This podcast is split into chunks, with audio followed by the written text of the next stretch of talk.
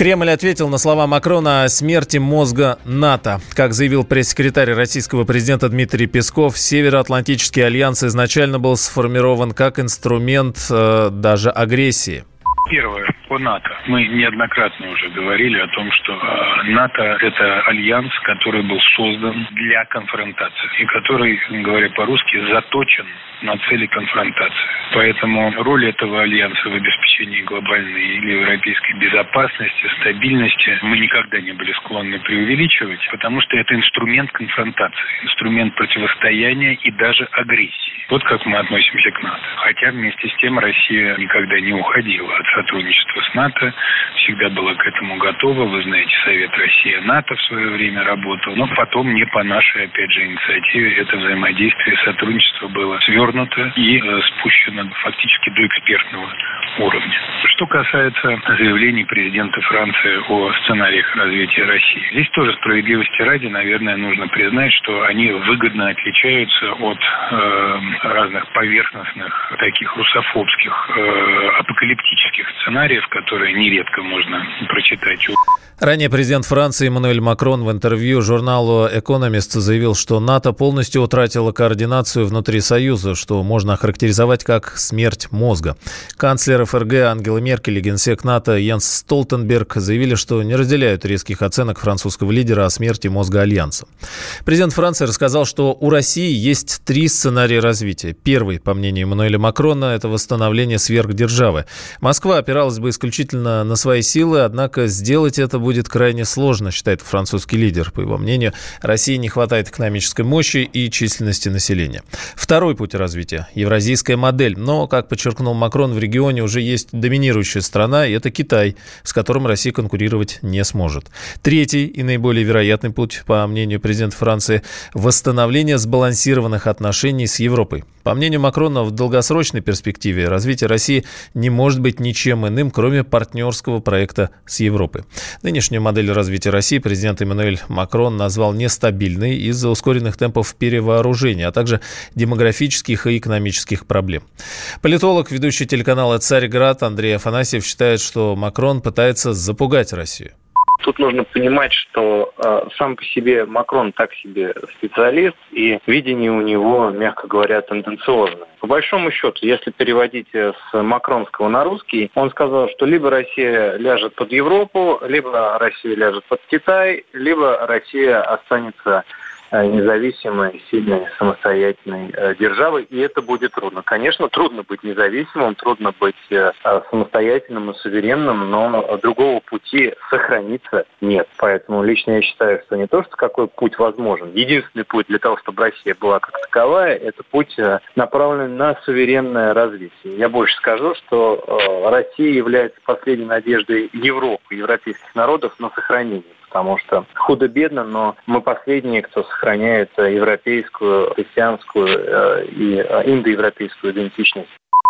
Ну и еще. Россия будет участвовать в восстановлении собора Парижской Богоматери. Французские власти планируют отправить официальное приглашение. Об этом сообщил спецпредставитель президента по международному культурному сотрудничеству Михаил Швыдкой.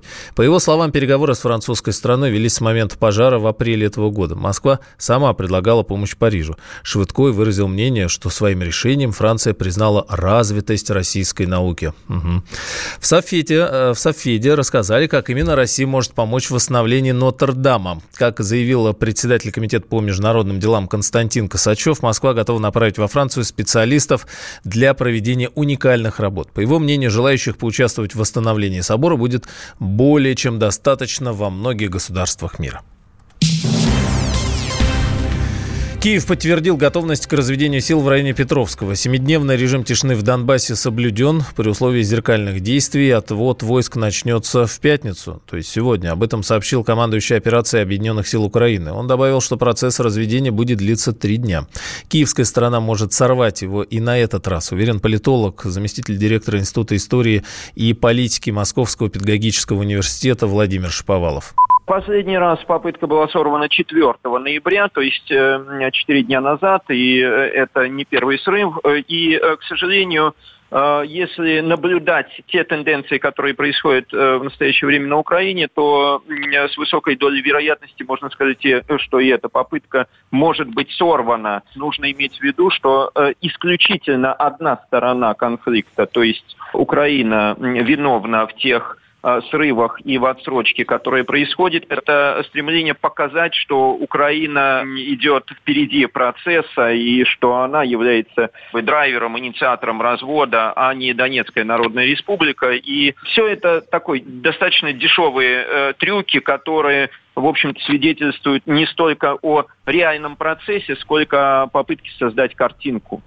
Ранее президент Украины Владимир Зеленский заявил, что 4 ноября украинские силовики и ополченцы должны начать разведение сил на участке в районе Петровского в Донбассе. Позже глава Минобороны Украины Андрей Заворотнюк заявил, что Киев ожидает пересмотра даты отвода сил в районе Петровского, поскольку там якобы были зафиксированы обстрелы.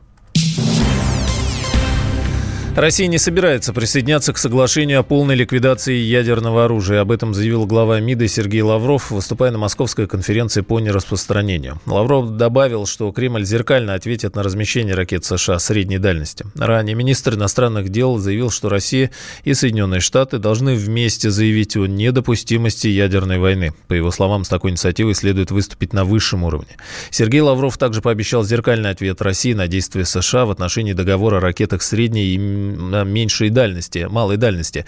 Как сказал министр иностранных дел на Московской конференции по нераспространению, Владимир Путин в послании к лидерам стран НАТО и Азиатско-Тихоокеанского региона призвал присоединиться к мораторию развертывания РСМД наземного базирования. Однако, по словам Лаврова, четкого ответа со стороны Североатлантического альянса так и не последовало.